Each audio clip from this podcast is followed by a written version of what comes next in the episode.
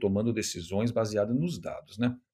Então, eh, se já existe um software, já estão coletando dados, já já já isso já está ajudando o manejo diário dos animais, né, da granja como um todo, ótimo.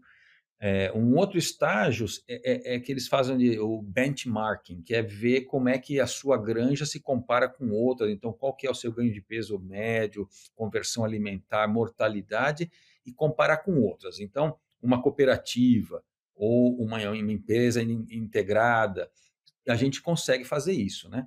Mas depois tem um outro estágio que é juntar tudo isso e tentar aprender, né. Então, eh, que comedor que está dando melhor, que bebedouro, que tipo de alimentação e assim por diante.